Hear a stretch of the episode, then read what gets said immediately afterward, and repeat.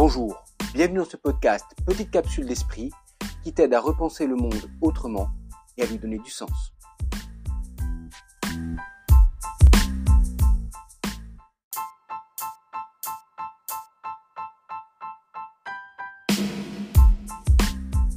Je m'appelle Laurent Paillet-Chevalier, j'aide les entreprises et les salariés à résoudre leurs problèmes grâce à la tradition philosophique.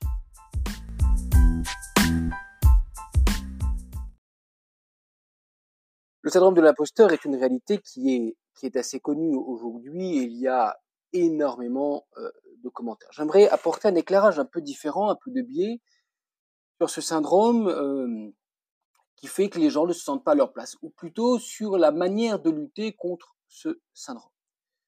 Euh, j'ai pu remarquer que souvent ou parfois, nous luttons intérieurement contre des choses qui nous semblent être une montagne, qui semblent parfois même impossibles à abattre. La question que je me suis posée, c'est d'où viennent ces choses? D'où viennent ces éléments qui apparaissent en nous et que nous n'arrivons pas à dépasser? Pourquoi même, quand nous luttons contre ces choses, une forme d'angoisse apparaît? Il se peut que dans certains cas, ces choses contre lesquelles nous luttons ne nous appartiennent pas.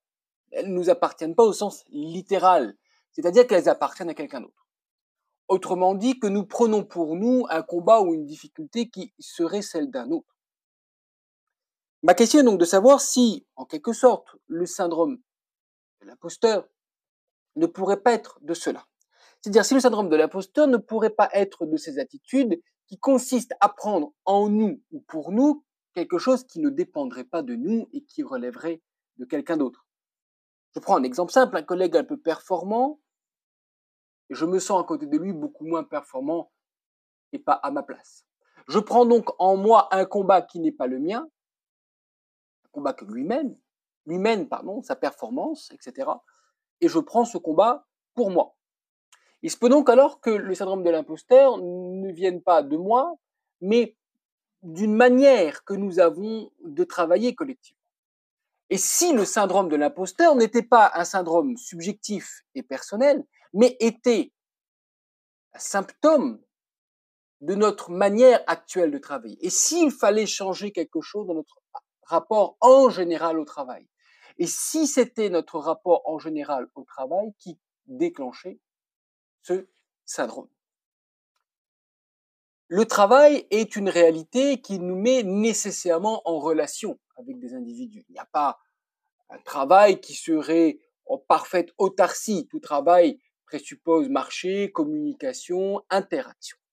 On peut donc supposer que le syndrome de l'imposteur ne viendrait pas de moi, mais de mon rapport à ce réseau, de mon rapport à ces relations. La question est donc double.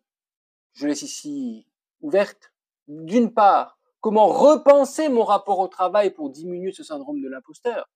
D'autre part, comment repenser le travail lui-même?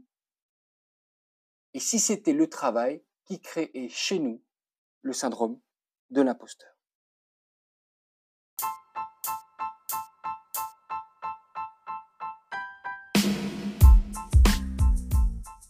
N'hésite pas à partager ce podcast, à le diffuser et à t'abonner.